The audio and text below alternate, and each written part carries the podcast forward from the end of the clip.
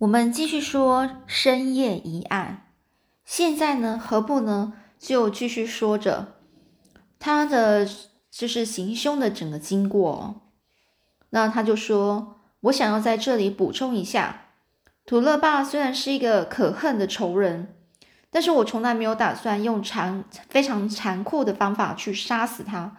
这一点我可以发誓，我绝对没有那一种那种心思啊。”我以前啊，在美国流浪的时候，吃了不少苦头。不但从事各种各样的工作，也做过工人。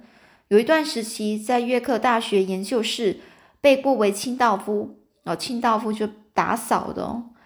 啊，先生，真对不起，是不是可以再替我打一针呢？我这样喘着气，真是难过啊。而这华生医生呢，就为这个何布呢，再打了第二针强心剂。他暂时休息了一会儿，接着又说下去：“这主持研究室的教授在这个教室向学生们讲课的时候，我在窗外看着。那位教授拿着放在小玻璃瓶里面的东西给学生看，就讲说：这就是刚才讲的阿尔阿尔卡罗伊特哦，是南美洲的土人，就是把这个东西涂在他们的那个弓箭的箭头上面，这种。”具有剧烈的毒素哦，这叫阿尔卡阿尔卡罗伊特的这个是一种毒哦。只要弄一点点放到身体里面去的话，当场就会死，绝对无法解救。我在窗外听了，就是就是这一个何布就说我在窗外听了就立刻愣住了。对了，我呢就是用这个阿尔卡罗伊特来解决图勒巴斯坦卡逊和我的命运，也就是说。我用这种毒药决定我们三个人的生死，我在心里是做这样的决定。我呢，就趁这个药房里面连一个人都不在的时候走进去去清扫，顺便把毒药阿尔卡罗伊特偷了出来。我用它做了药丸，但是药丸里面呢，药丸哦，药丸里面分为有毒的和没有毒的两种。有毒的药丸啊，做两粒；没有毒的药丸也做了两粒。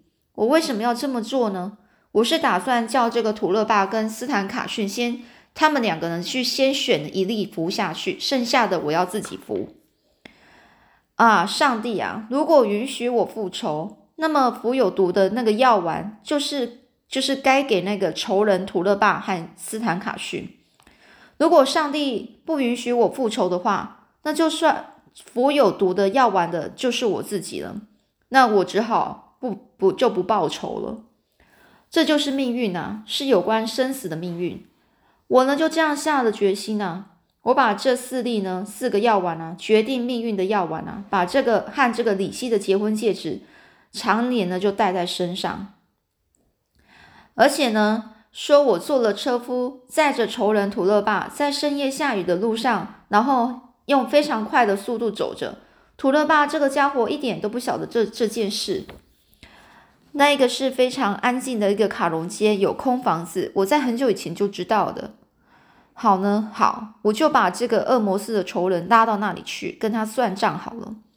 到了空房子的大门前呢，我就把马车停住了，然后从马车上跳下来。谢天谢地，图勒爸醉在马车里面，他呢整个是靠在坐垫上睡得好熟。机会来临了，于是我就把图勒爸那家伙摇醒。然后就说：“先生，饭店已经到了，该下去了吧？”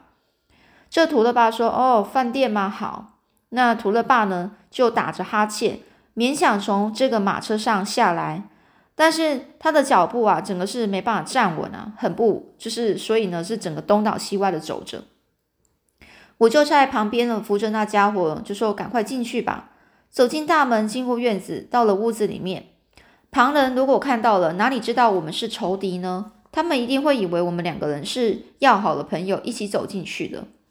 我就把这个图勒爸那家伙带进了广大的这个房子里面，把那个房门关起来。这时呢，他尽管喝醉的酒，也也感觉到了，于是他就站住，他就停下来说：“这到底是怎么回事啊？这里是什么地方？怎么这么黑？”我就跟他说啊，我点上火好了。我身上呢准备有蜡烛，我拿出来点亮以后，照着自己的脸孔，照到自己的脸哦，向土勒巴那家伙说：“你好好的看一看吧。你以为我是什么人呢？难道你不认识我了吗？”土勒巴那家伙当时啊愣住啊，瞪着眼啊，就是看着我。土勒巴那家伙虽然醉了，但是他借借着这个蜡烛的光啊，看着我，慢慢的认出了我是谁了。哦，你，你是你是何不？他呢就突然脸色苍白，然后整个是发抖。我就说你知道了。喂，只有我们两个人在这里呀，你看吧。我呢就挺直了身子站在门前，看着吧。他呢就想要拿他出气啊。禁不住从嘴巴就是一直笑着哦，就是，就是跟他跟这个土勒爸讲，然后呢，就呢就是用这种很生气啊，然后又很开心的一个一个笑声哦，这听起来是很诡异啊。所以呢，这个这个呢，我就跟他说啊，就是这个何布啊，就跟那个嗯，这个土勒爸说。今天晚上啊，绝对不会让你逃掉了，图勒爸！我要在这里解决我们的命运。我赢或是你赢，总是有一个人见不到明天的太阳。于是呢，就我就一步一步的逼近了图勒巴那家伙的面前。他就说：“何不？无论怎么样，你都要把我杀死，是不是呢？”这图勒巴那家伙说这话的时候。他整个醉意全消，什么叫醉意全消了呢？就是他整个清醒了。本来他是喝醉的嘛，他现在突然害怕，突然就整个人都醒来了，冷汗就从他的额头然后流到脸上。要杀死人或被人杀死，这个决定在上帝或命运之神手里。喂，图了吧？我想你大概不会忘记杀死李希的父亲和抢走李希的事吧？这图图勒爸就说：“杀死他父亲的不是我，这一点你不要搞错才好。”我就说：“哼，你和斯坦卡逊同样是凶手，现在还还需要分，就是辨辨别什么？就是呃，在狡辩呢？现在还需要狡辩吗？要活要死，看你自己的命运了。”于是呢，这何布就把那个蜡烛插在软炉上面以后，然后从衣袋里拿出了两颗药丸。把它放在手心上，然后往土勒巴那家伙的脸上送过去。然后呢，就说：“你看这个两颗药，你选一粒吃，剩下的一粒我会吃。两粒之中有一粒是有剧烈的毒药，吃吧，先吃一个。你怎么不吃啊？因为他不吃，所以我就用这个右手把那个杰克刀子啊，就是那个刀子拿出来啊。”把刀尖的部分指在这个土勒巴那家伙的，就是左左胸左胸前哦。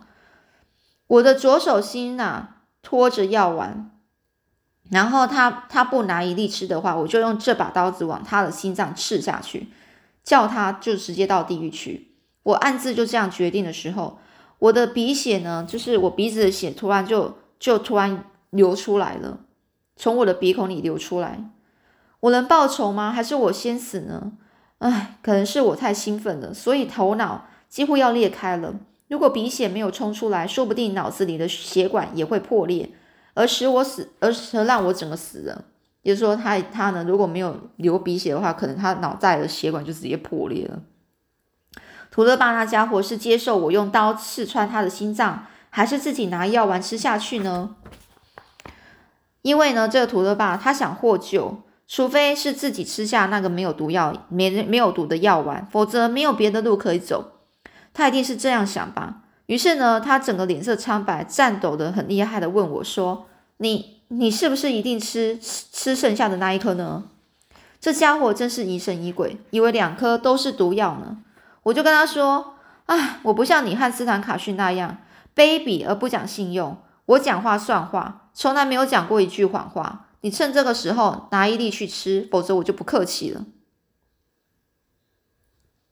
图勒巴那家伙终于下定决心，他用颤抖的手从这个手心上拿了一颗药丸，一闭眼就把放把它放进嘴里吞下去。我就跟他讲：“你就吞下去。”我看见这个家伙就把药丸吞下去之后，然后把剩下的那一颗吃下去。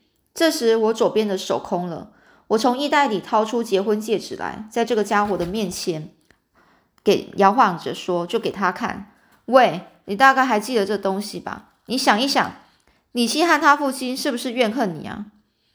图勒巴那家伙，这时才了解自己的罪恶吧。他呢，一向相信坏人的命运比任何人都好。现在他这一命是不是还能够获救呢？这时他的脸上突然充血了，本来苍白的脸啊，现在忽然变红了起来。何布的何布的心脏现在说不定就会裂开呢。何布喘着气啊，痛苦非常，他已经觉得自己就要死的样子，但他仍然是沉着的继续说下去。到底哪一个会死呢？是土勒霸那个家伙，还是我呢？我们在这个蜡烛的火光下，你看我，我看你，互相的这样凝视着，凝视就是这样，整个这样子，一直眼睛就一直瞪着对方的感觉。我的鼻血仍然不断的流出来，脚边的地板上都是血。突然呢，这图勒巴那个家伙从喉咙发出了怪声，脚步整个是站得不稳，然后整个仰面朝天倒下去了。你看吧，这是上帝的审判，还是命运的安排呢？被毒药毒毙的是犯了杀人罪的土勒霸，但话又说回来了，实际上杀死这个土勒霸的仍然是我。可是另外一个仇人斯坦卡逊他还活着呢，我也要把这个家伙解决掉。在报仇雪恨以前，我不能被警察抓到。我自己就告诉自己，为了要使这个侦探们整个混乱。把刀，我于是我就把刀子收起来，用左手沾着鼻血，在墙壁上故意用德文，然后写个蜡黑，表示呢我复仇过了。啊，二十年的漫长时间，我从美国西部的深山追踪到这里来，将仇人啊里面的一里面的仇人一个一个解决掉，完成我复仇的一半目的。我非常兴奋，心里有说不出的快乐。我从那栋房子跳出来，跑到大门的面。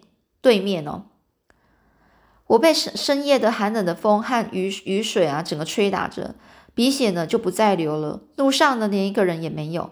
我爬上马车的驾驶台，向衣袋里摸了一下，忍不住，经忍不住，整个失声喊：“糟糕！”于是呢，我就找来找去，我怎么样都找不到李希的戒指。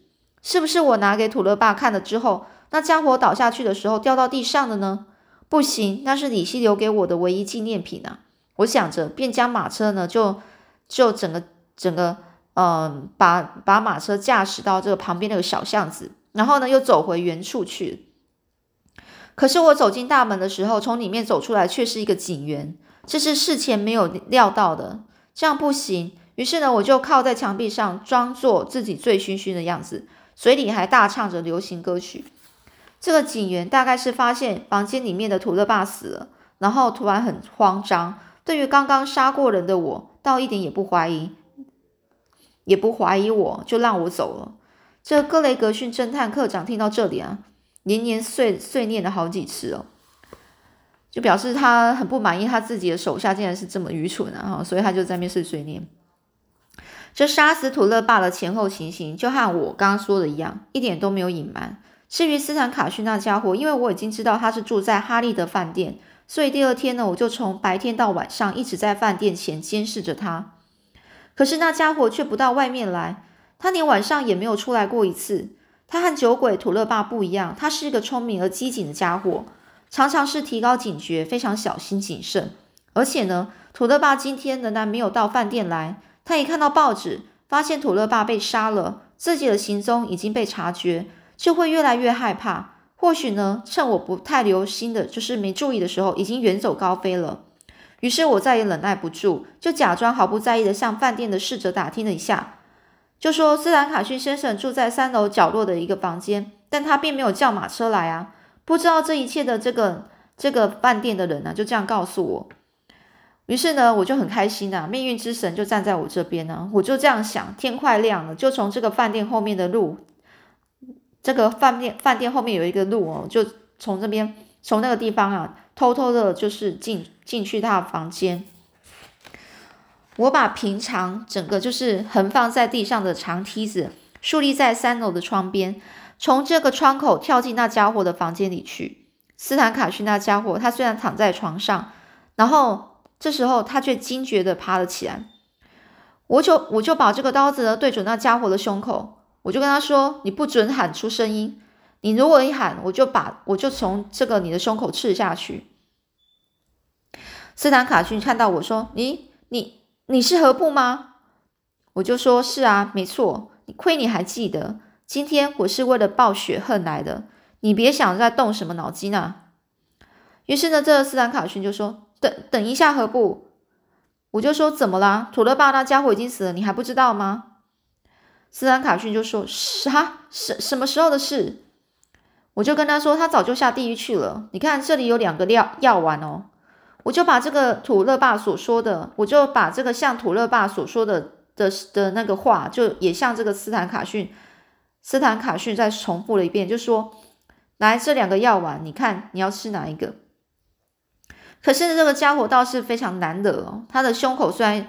有刀子威胁着，但是他仍然不肯伸出手去拿药丸，然后一直说：“请宽恕我，何不？请你饶了我。”然后就说：“呃，他把所有的钱全部都交给我，要把所有钱都给我。”他这样说，然后一再的向我请求，我就跟他说：“你就算给我几亿、几十亿的钱，难道李希和他的父亲会活着回来吗？你快吃吧。”把这个这两个药丸捡一个吃一下去，但是呢，这个斯坦卡逊呢就一直在在在在求情哦，跟我求情说说他就是说求我一直就是宽恕他。其实，在等机会要，其实他其实是在等机会要要向这个要向我反扑啊。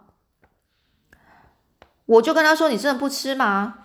于是呢，在这时候讲这句话的时候，那家伙突然就。向我这边扑过来，他用全部的力量，然后呢，就是掐着我的脖子。我也使出了全身的力量，把把刀子往他的的左胸刺进去。于是呢，斯坎塔逊就叫喊：“哎呀！”然后整个扭扭着身体，倒在地上，挣扎了一段时间，也就渐渐不动了，呼吸也停止了。岳父和李希的仇我都报了，在这里我又用了血，然后写了“蜡黑”这个字。我杀死两个人了，会被判死刑吧？我是不是该向警察机关自首呢？当时啊，我诚心就这样想，所以我一点都不慌。我用我用以非常沉着的心情，从立在斯坦斯坦卡逊的这个房间外的窗口梯子爬下去。如果要死的话，我还是希望死在自己的故乡。我突然这么想，回到美国去。我告诉我自己。但在那以前，我的心脏是不是能够维持下去呢？无论如何，我不希望被被警察给抓去，因为被逮捕之后一定会送去执行死刑的。我实在是不喜欢这样，能够逃掉还是设法逃掉的好啊！我虽然杀死了两个人，但我的心脏也不能随时停止跳动，但我还是不想死，否则我只要把有毒的药丸吃下去，就会立刻死掉了。我靠着赶马车存了一点钱，只要赚到可以回美国去的旅费就行了。警察厅那些侦探们不是那么容易就会发觉我是凶手的。那时候我是这么想的。今天早呢，我就到这个停车场去，正在等客人的时候，忽然来了一个小孩，他就喊着：“赶车的何不在吗？培格路的先生要他去搬运一些货，是那位先生派我来叫他的。”我就想啊，哇，太好了，生意上门了，大概可以多赚几个吧。于是呢，我就载着这位少年到这房子来。犯过罪的人是无法逃脱的，土勒爸还有斯坦卡逊，他们都是这样。但是我也同样被铐上口手套手铐了。哦，你是福尔摩斯先生吗？如果先生没有查这个案件，而我的心脏也还健康的话。相信不久我就能回到美国，在西部的深山里度过我的残生呢，就是余生呢。这格雷格逊侦探课长听到这里啊，他就哼哼着，就是很很不高兴的这样子。福尔摩斯呢，点燃了烟斗的烟草，然后看着何布的脸，就问：“你所说的事全部都是事实吗？你把它说出来以后，心里感到舒服了吧？不过只有只有一件事，我想问你。”你看的晚报的广告到这里来拿戒指的是你的同伴，他是什么人呢？对于他，我完全是败仗啊。那接下来何不又会怎么说呢？我们下次再继续说喽。